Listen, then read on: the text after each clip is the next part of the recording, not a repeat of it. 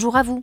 Je suis la voix de Jobology, l'entreprise qui aide les dirigeants à construire un avenir qui a du sens en leur permettant de se constituer des équipes qui adhèrent vraiment à leurs valeurs, à leurs projets et à leur culture d'entreprise. Avec les boss du recrutement, je vous propose à travers différents formats de découvrir une nouvelle vision du recrutement pour qu'enfin entreprises et candidats puissent bâtir ensemble des projets qui ont du sens pour eux et pour la société. Parmi nos différents formats, voici notre podcast Mode d'emploi. Donc commencé à regarder ensemble comment réussir au mieux l'onboarding de vos nouvelles recrues. C'est la dernière étape du recrutement et d'un recrutement réussi surtout. C'est la façon dont vous allez donc préparer le meilleur accueil possible à vos nouvelles recrues. Ces candidats, vous les avez cherchés, vous les avez choisis, vous les avez sélectionnés, ils vous ont donné envie de travailler avec eux et vous devez, vous aussi maintenant, et eh bien continuer à leur donner envie de travailler avec vous. Dans l'idéal donc, quand on est un bon recruteur, on fait du onboarding sans péremption, sans date limite, tout au long de la carrière de ses collaborateurs, ça veut dire. Ce que je veux vous faire comprendre, c'est que le bien-être en entreprise, ça paye toujours et ça paye pour tout le monde. Et que ce bien-être, ce bonheur à travailler ensemble, eh bien, ça se construit dès le départ et ça commence, la première pierre, elle est là, par un accueil et par une intégration réussie de vos petits nouveaux. Une fois n'est pas coutume, dans cet épisode, je ne vais pas vous donner des secrets, numéro 1, numéro 2, numéro 3 comme d'habitude, je vais plutôt procéder par ordre chronologique. J'ai envie de vous expliquer comment réussir votre processus d'onboarding en quelques étapes clés hyper simples mais fondamentales. Ce sont finalement jour après jour les éléments indispensables à intégrer dans votre calendrier d'onboarding, dans votre processus. Ça va vous aider à jalonner votre planning d'intégration de votre nouveau collaborateur. Ces différentes étapes, elles vont devoir se faire dans l'ordre de manière à ce que chaque moment se déroule sereinement et ne soit pas trop éloigné du moment qui le précède ni du moment qui le suit. On va donc commencer par voir ensemble comment vous devez procéder pour un onboarding réussi le premier jour. La première journée de votre collaborateur, tout juste recruté, tout frais donc dans son nouveau poste, elle va constituer une étape décisive de votre processus d'onboarding. Il faut donc en soigner tout particulièrement le déroulé, le moindre détail, et puis fédérer votre équipe autour de ce moment d'accueil qui va vraisemblablement déterminer toute la suite, ou quasiment, et j'exagère à peine. C'est la première minute qui compte, ou plus largement les premières heures de cette journée. C'est là que votre nouvelle recrue, elle va se faire son opinion de la manière dont on travaille dans votre entreprise. L'ambiance, l'air heureux ou au contraire maussade de ses nouveaux collaborateurs, l'impression générale de bien-être et d'épanouissement, ou au contraire l'impression générale de morosité et de lassitude, et eh bien tout ça, ça va être scanné, ça va être scruté par votre nouvelle recrue. Elle va tout passer au filtre de ses propres ressentis. Et vous l'avez compris, c'est donc dans votre intérêt comme dans le sien que ce premier jour se déroule de la meilleure façon possible, sous les meilleurs auspices et avec les ondes les plus positives possibles. Ce jour J, ce premier jour d'arrivée, il se prépare en fait euh, en amont, avant même d'avoir commencé. Votre candidat préféré, il a accepté votre offre, vous avez signé ensemble un joli contrat, tout le monde est au clair sur ses conditions de travail, sur sa rémunération, c'est super. Mais ça ne suffit pas à vous garantir que la période d'essai va bien se passer et à vous garantir que votre nouveau talent, il va avoir envie de rester définitivement avec vous. Pour bien démarrer le processus d'intégration, il est donc très important de ne pas jouer au roi du silence. Vous savez, comme quand on est petit et qu'on part en vacances avec les parents et qu'on joue au roi du silence à l'arrière de la voiture. Ce que je veux dire en fait, plus clairement, plus simplement, c'est qu'il faut prendre de ces nouvelles et ça régulièrement, même si vous avez déjà signé un contrat. Ni trop, ni trop peu. On ne l'étouffe pas, on ne le harcèle pas, on ne lui donne surtout pas le sentiment qu'on a peur de le perdre, parce que sinon ça va être un signe pour lui qu'il y a peut-être un loup, mais on ne lui donne pas non plus l'impression que ça y est, il a signé, et donc, euh, globalement, on s'en fout du reste. il va se sentir piégé si vous faites ça. Donc, juste mesure, juste nuance, à la fois dans les formes, dans le respect, dans la politesse, dans la gentillesse. Un coup de fil toutes les semaines, tous les dix jours, c'est bien. Ce sont des moments nécessaires parce qu'ils vont vous permettre de prendre la température émotive et professionnelle de votre candidat.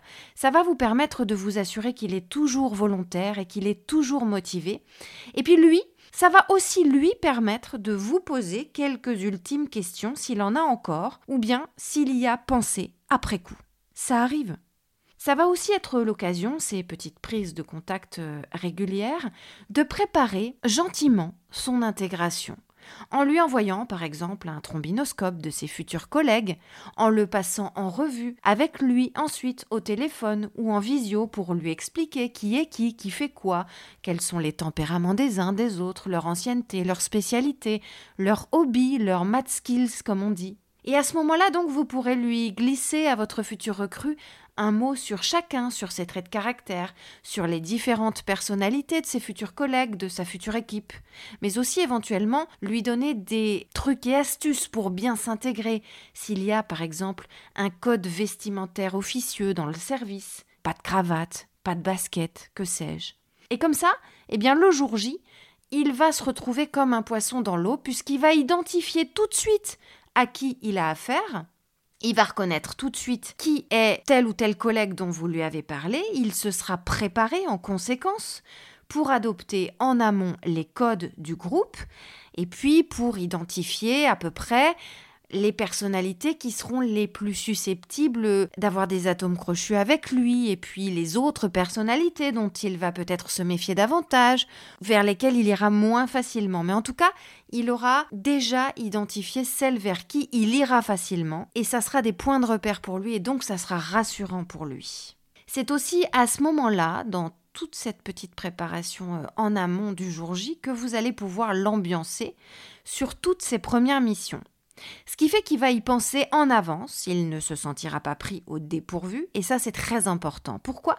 Parce qu'il va faire preuve d'efficacité immédiate dès son premier jour au bureau, ce qui va le mettre forcément tout de suite en confiance, et puis ce qui va aussi le valoriser auprès de ses nouveaux collègues, parce qu'on va se dire waouh il est bien celui-là, dis donc, il est vachement efficace, il fait vachement bien ce qu'il faut tout de suite, il a tout compris, c'est top. Et ça forcément, ça fait des points pour lui, et ça fait des points pour vous. Et puis pendant ces quelques entretiens réguliers entre la signature du contrat et son arrivée dans, les lieux de travail, vous allez aussi pouvoir en profiter pour lui rappeler que vous êtes satisfait de l'avoir recruté, que vous êtes content de son arrivée dans l'entreprise, que c'était lui votre candidat final, votre candidat persona finalement, celui qui correspondait le mieux à votre idéal, que vous l'avez choisi pour son talent, pour ses capacités, pour son expérience, pour son regard neuf, bref, pour remettre une pièce dans la machine à désir. Avec ces quelques entretiens, ces quelques prises de nouvelles, prolongez la séduction, faites perdurer l'envie de venir travailler avec vous et ça mettra tout le monde dans les meilleures conditions possibles. Pour préparer ce fameux jour J, j'ai un autre conseil à vous donner, c'est de ne pas vous occuper de ce onboarding seul. Ne restez pas isolé dans votre coin, ne faites pas ça tout seul. Faites au contraire participer les futurs collaborateurs de votre nouvelle recrue. Ses collègues, ses managers, la direction, incitez tout le monde à y consacrer un peu de temps avec des brainstorming par exemple, où chacun pourra être force de proposition dans l'organisation de cette première journée d'accueil de votre nouvelle recrue. Voyez tous ensemble par exemple les modalités pratiques et logistiques à mettre en place, on réfléchit mieux à plusieurs. Organisez-vous pour vous répartir l'organisation d'un pot, d'un déjeuner, d'un brunch, d'un petit-déj, d'une soirée, d'une sortie, d'un événement d'entreprise, d'un moment d'accueil en visio si vous n'avez pas d'autre choix, ça arrive en ce moment. Tout ça, ça devrait être réfléchi pour pouvoir se concrétiser dans des conditions optimales. Voir ensemble les repas, le lieu, les personnes présentes, les discours peut-être des uns et des autres, les moments festifs, les projections de films s'il y a besoin, la déco, les cadeaux, etc. Et puis, réfléchissez aussi à vous tous en équipe à ce que vous devrez d'ores et déjà annoncer à votre nouveau collaborateur le jour de son arrivée. Son planning, par exemple, s'il a des stages de prévus, s'il a des formations de prévues ou des séminaires, faites en sorte aussi que son espace de travail soit prêt et vraiment prêt. On en a déjà parlé dans l'épisode numéro 25, l'épisode précédent. Il faut que le matériel nécessaire soit commandé et arrivé et installé.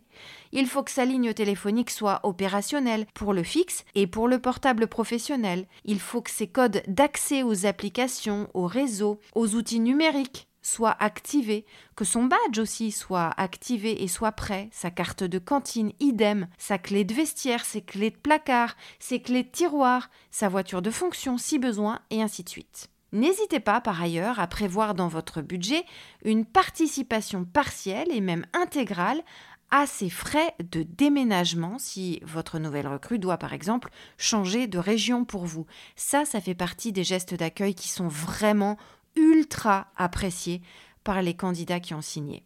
Enfin, si votre nouveau collaborateur doit travailler sur plusieurs sites différents, par exemple au cours de ses missions euh, à venir, eh prévoyez une journée d'intégration par site et par équipe pour ne pas le submerger d'informations sur une seule première journée et pour que ça ne se transforme pas en marathon. Encore un petit conseil pour préparer cette euh, première journée. Distribuez bien les rôles. Vous ne devez pas tous vous précipiter en même temps sur ce pauvre nouveau collaborateur qui va, si c'est le cas, se retrouver pris d'assaut par une meute de nouveaux collègues super bien intentionnés, mais quand même, c'est un peu stressant tout ce monde-là d'un coup. Et à l'extrême opposé, vous ne devez pas non plus le laisser seul, livré à lui-même en train de regarder ses chaussures pendant que chacun euh, parle avec ses collègues qu'il connaît bien, pendant que les petites bandes se reconstituent et que chacun s'amuse avec les gens qu'il connaît finalement pendant que votre nouvelle recrue elle est toute seule dans son coin. Il ne faut pas que chacun pense que les autres s'occupent de lui et qu'au final personne ne le fasse. C'est pourquoi je vous dis qu'il faut planifier finalement le rôle de chacun et les interventions de chacun lors de la première journée d'accueil. Organisez des réunions d'information, mettez-vous tous ensemble pour réfléchir et pour voir qui fera quoi. Et l'idéal, évidemment, c'est de faire ça sur la base du volontariat, que les gens qui ont envie de lui faire visiter lui fassent visiter, que les gens qui ont envie de s'occuper du repas s'occupent du repas, que les gens qui ont envie de s'occuper des petits cadeaux s'occupent des petits cadeaux, que ceux qui ont envie de s'occuper de l'installation du bureau, du matériel, etc., le fassent.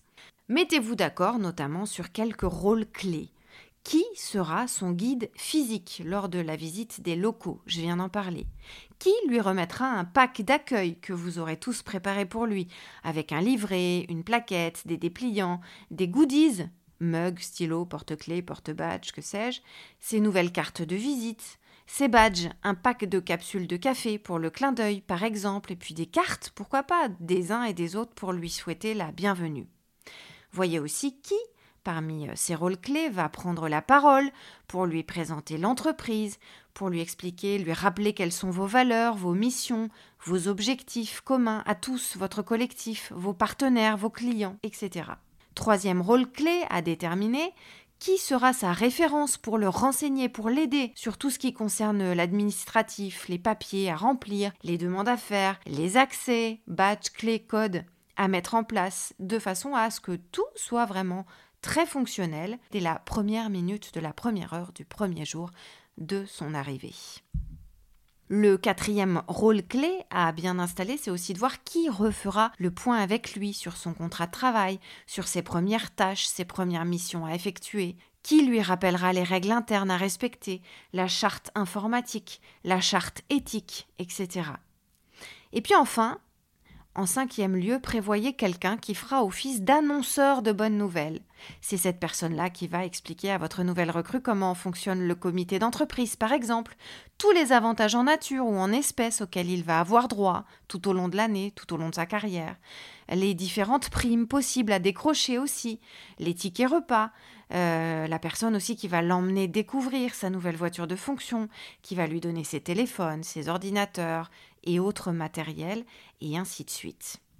Surtout, pendant vos réunions de préparation en amont du jour J, n'oubliez pas de faire des comptes rendus réguliers, de les envoyer dans des documents partagés à tous les collaborateurs concernés, en leur demandant de bien les lire, de bien comprendre tout, de bien se préparer pour accomplir chacun le rôle qui lui aura été attribué.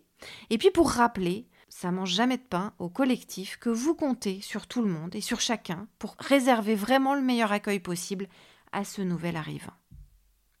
Le jour J, Vous n'aurez plus qu'à mettre tout ce qui aura été préparé en application et tout se passera bien. Finalement, le gros du boulot, c'est avant. Dans un deuxième temps, j'aimerais qu'on évoque ensemble les premières semaines après le jour J. Deuxième étape d'un onboarding réussi. Votre nouvelle recrue, elle va venir tous les jours, elle va démarrer sa nouvelle vie professionnelle au sein de votre entreprise. Cette première immersion, c'est un peu comme un bain de mer après l'hiver ou la première journée de bébé nageur d'un tout petit nouveau-né. Gardez cette métaphore en tête. Il faut éviter l'hydrocution. Il faut éviter de créer des phobies à cette personne qui est devenue votre nouveau collaborateur et qui se retrouve finalement plongée, tête la première, dans votre univers d'entreprise. En un mot commençant, allez-y doucement. Soyez patient, soyez prévenant, et chaque membre de l'équipe va devoir se plier à ce principe et se montrer collaboratif et attentionné. N'en demandez pas trop dans les premiers temps à votre nouveau collaborateur, mais ne lui en demandez pas trop peu non plus parce qu'il ne doit pas s'ennuyer ou se sentir inutile. Ce serait terrible pour lui et contre-productif, ça le ferait fuir très vite.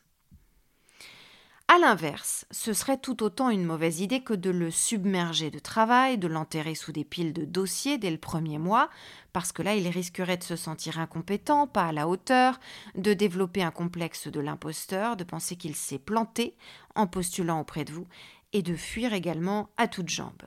Donc, Là aussi, c'est une affaire de nuance, de patience. Laissez-lui le temps de rencontrer ses collègues, son ou ses managers, d'observer le rôle et la place de chacun dans l'équipe, de bien assimiler les différentes missions, les différents projets en cours. Ça signifie qu'il va aussi falloir laisser à l'équipe et aux managers le temps de lui accorder du temps. Au cours des premières semaines, il est important que le nouveau collaborateur découvre aussi de manière individuelle et presque intime, en tout cas de façon plus humaine, avec qui il va travailler, avec qui il travaille. Déjeuner chacun à votre tour avec lui, par exemple, ça peut être une bonne idée, et pas systématiquement tout le monde en groupe. Parce que les tête-à-tête ou les petits comités, ça va favoriser la confidence, ça va favoriser les discussions joviales, ça va le mettre dans une ambiance conviviale, ça va favoriser les rapports de confiance, et ça c'est hyper important. Commencez évidemment par le manager qui va déjeuner dès le deuxième jour avec le nouvel embauché. Et puis ensuite, à tour de rôle, alternez les déjeuners groupés et les déjeuners en tête à tête avec lui. Ça vous permettra de mieux le connaître et inversement. Attention quand même, essayez aussi de sentir quand il a envie peut-être de déjeuner seul ou de déjeuner euh, plusieurs fois de suite avec un membre de votre équipe avec qui par exemple il s'est découvert des affinités très fortes. Faites preuve d'intuition, Suivez vos feelings, ne forcez rien. Proposez mais n'imposez pas. Il ne faut pas qu'il se sente étouffé par vos sollicitudes s'il ne les demande pas. En fait, c'est un peu comme dans la vente en magasin. Il faut savoir sentir quand le client a envie d'être conseillé et accompagné, et quand il a envie de regarder tranquillement dans son coin sans être abordé par un vendeur qui va lui donner l'impression d'être un peu pressé, harcelé euh, et va le mettre mal à l'aise. C'est vraiment du marketing finalement, le onboarding, c'est du marketing RH. C'est à vous d'adapter votre accueil et votre processus d'intégration sur le long terme à la personnalité et aux envies de votre collaborateur au cas par cas, avec à chaque collaborateur eh bien, un nouveau feeling, de nouvelles méthodes. Adaptez-vous, ressentez les choses suivez votre instinct, ne calquez rien de systématique. En fait, ce que je vous propose ici, dans cet épisode 26, ça constitue un scénario possible, ça constitue un scénario conseillé, mais surtout pas quelque chose d'obligatoire ou d'inamovible. Ce sont des grandes tendances, ce sont des grands conseils à appliquer tout en laissant le filtre de votre ressenti humain, de votre empathie envers la nouvelle recrue. N'hésitez pas, tout simplement, pendant ces premières semaines d'intégration, à lui demander à votre nouveau collaborateur comment il sent, comment il va. C'est ce qu'on appelle le rapport d'étonnement positif. C'est en fait une manière de profiter de son regard qui est tout neuf sur votre entreprise pour remettre en question peut-être certains points de fonctionnement qui ne vont pas bien ou de vous améliorer sur tel ou tel dispositif de travail dans votre entreprise. Un salarié nouveau, c'est quelqu'un qui va arriver vierge de tout jugement sur vos process, sur vos méthodes, et qui va se révéler utile pour effectuer une sorte d'audit en toute naïveté et pour vous aider à mettre le doigt sur ce qui peut être renforcé, amélioré ou envisagé d'une autre manière. Donc, regardez cette nouvelle recrue, ce nouveau collaborateur, comme un avantage pour vous, comme une source de renseignement et d'enseignement très précieuse, comme une force de proposition gratuite, en quelque sorte. C'est une manière de le valoriser, c'est important pour lui parce que vous allez lui montrer que son avis est précieux pour vous, que vous le consultez dès son arrivée, donc que vous faites confiance en son jugement et qu'il va vous aider à trancher dans vos choix d'orientation stratégique. Et puis pour vous, c'est une manne, c'est une nouvelle façon d'accumuler des datas, c'est une sorte de sondage grandeur nature en temps réel avec un humain qui a un regard neuf et qui va vous proposer plein de nouvelles données à engranger et à analyser pour améliorer vos process, pour voir là où ça va pas, là où ça va bien, là où il faut continuer dans le même sens, là où il faut revenir en arrière, là où il faut changer de route, etc.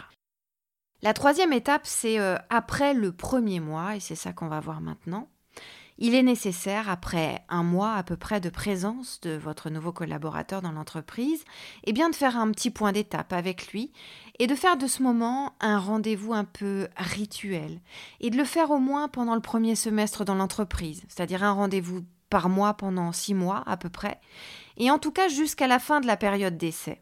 Vous espacerez ces rendez-vous si vous sentez que l'intégration est réussie et que l'entretien annuel légal suffit. Et puis peut-être que vous en ferez un petit peu plus si vous sentez que ça roule moyen et que peut-être il faut mettre de l'huile dans les rouages. Le point d'étape, ça va être un moment où vous accueillez le salarié pour voir avec lui ce qu'il satisfait et ce qu'il mécontente. Et ça va être une manière de remédier le plus vite possible à tous les points d'achoppement qu'il va évoquer et qui risquent, s'ils ne sont pas solutionnés, bien de le pousser à démissionner ou dans tous les cas à se démotiver. Pendant ce rendez-vous, soyez attentif, n'expédiez surtout pas la chose avec désinvolture, n'en faites pas une formalité. Au contraire, faites sentir à votre collaborateur, tout fraîchement recruté, que vous avez conscience que le temps passé dans l'entreprise est encore court, que l'adaptation ne peut pas se faire en un claquement de doigts, que vous êtes à l'écoute de ses doléances, que vous êtes toujours aussi heureux de l'avoir recruté. Montrez-lui que votre objectif, c'est avant toute chose son bien-être au travail et sa satisfaction à avoir intégré vos rangs. Pendant cette période d'onboarding, assurez-vous que le nouveau collaborateur aura toujours un référent disponible, un buddy, on en a parlé euh, dans l'épisode 25, pour l'aider pour répondre à ses questions en cas de besoin. Désignez par exemple quelqu'un que vous autoriserez à dégager du temps pour ce tutorat de votre nouvelle recrue. Vous le missionnerez sur plusieurs points très importants. Vous lui demanderez de suivre les projets et les missions de votre nouveau collaborateur. Plutôt de loin, si vous voyez que ce dernier n'a pas de soucis, vaut mieux le laisser euh, plutôt tranquille. Il n'est pas question d'envoyer quelqu'un l'espionner ou le chaperonner sans nuance, il faut juste que le tuteur se tienne disponible en fait, en recours, en cas de besoin, à la demande du collaborateur, dans une sorte de suivi bienveillant. Lui propose et le nouveau collaborateur dispose. Ne faites surtout pas fuir votre nouvelle recrue en lui donnant le sentiment qu'il est sous surveillance constante, qu'il est fliqué, qu'on l'attend au tournant ou au moindre faux pas. C'est pas du tout l'idée de ce que je suis en train de vous dire. Ce que je veux juste vous conseiller, c'est de lui adjoindre une épaule solide dans l'entreprise, une épaule sur laquelle il pourra s'appuyer s'il en ressent la nécessité, puis une oreille qui saura l'écouter, qui saura le rassurer, qui saura le conseiller si besoin et qui saura éventuellement, si besoin également, faire remonter ses doléances auprès de vous. Cette mission de tutorat du buddy, elle va aussi consister à veiller à ce que l'équipe soit bienveillante et reste accueillante avec le nouveau collaborateur, pas juste le premier jour, pas juste le premier mois, mais sur la durée. C'est aussi lui, ce buddy, qui va l'aider à se mettre en contact, si besoin, avec les soutiens administratifs, techniques, juridiques dont il pourrait avoir la nécessité au cours des premiers mois de travail. Ou encore, c'est lui qui va l'aider à évaluer la motivation au long cours de ce nouveau collaborateur. Et si une baisse est ressentie, il va être le mieux à même d'en parler avec lui, de l'écouter, de l'amener à se confier et de comprendre les raisons immédiates de ce coup de mou et de voir éventuellement avec vous pour y apporter des solutions efficaces, concrètes et rapides. L'objectif de ces étapes du processus d'onboarding finalement, c'est de vous garantir des collaborateurs bien organisés, avec un fonctionnement collectif harmonieux, avec des personnalités individuellement épanouies, mais aussi collectivement épanouies, et qui savent ce que vous attendez d'elles, mais qui savent aussi qu'elles peuvent compter sur vous. Ces étapes qu'on vient de voir, chronologiques, ce sont des étapes clés.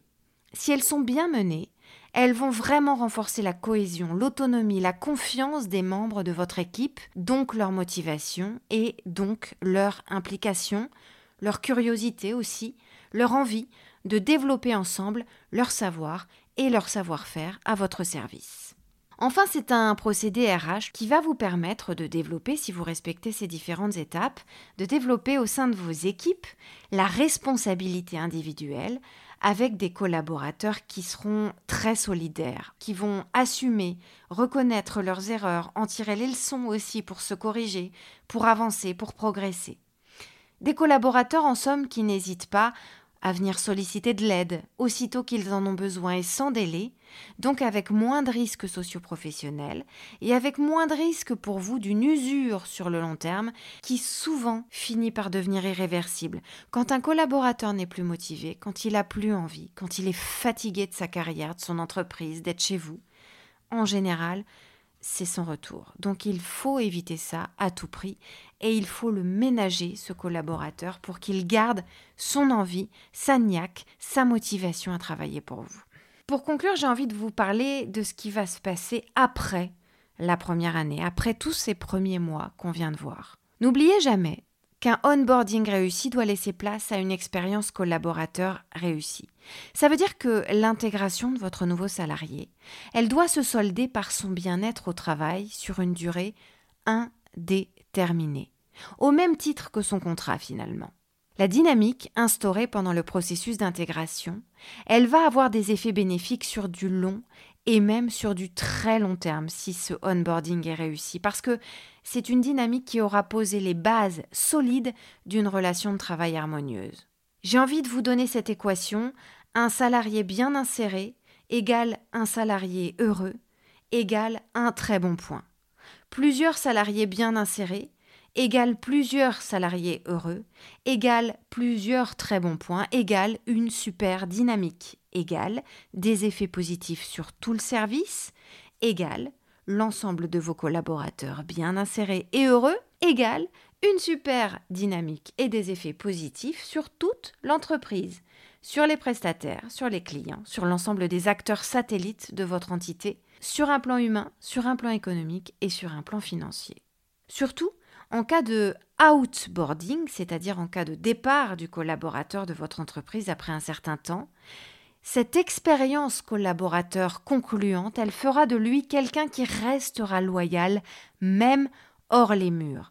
Quelqu'un qui sera un chantre du bien vivre et du bien travailler dans votre entreprise, aussi bien pendant sa collaboration avec vous qu'après la fin de cette collaboration.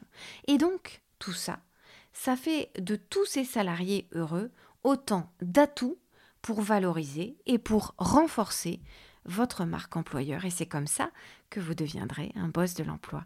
Je vous dis à la semaine prochaine. Vous pouvez retrouver ce podcast sur toutes les bonnes plateformes, mais aussi sur notre site internet jobology.fr. Vous y trouverez également notre blog et toutes nos ressources pour les recruteurs et les dirigeants d'entreprise. N'hésitez pas à liker ce podcast, à vous abonner et à le partager, bien sûr.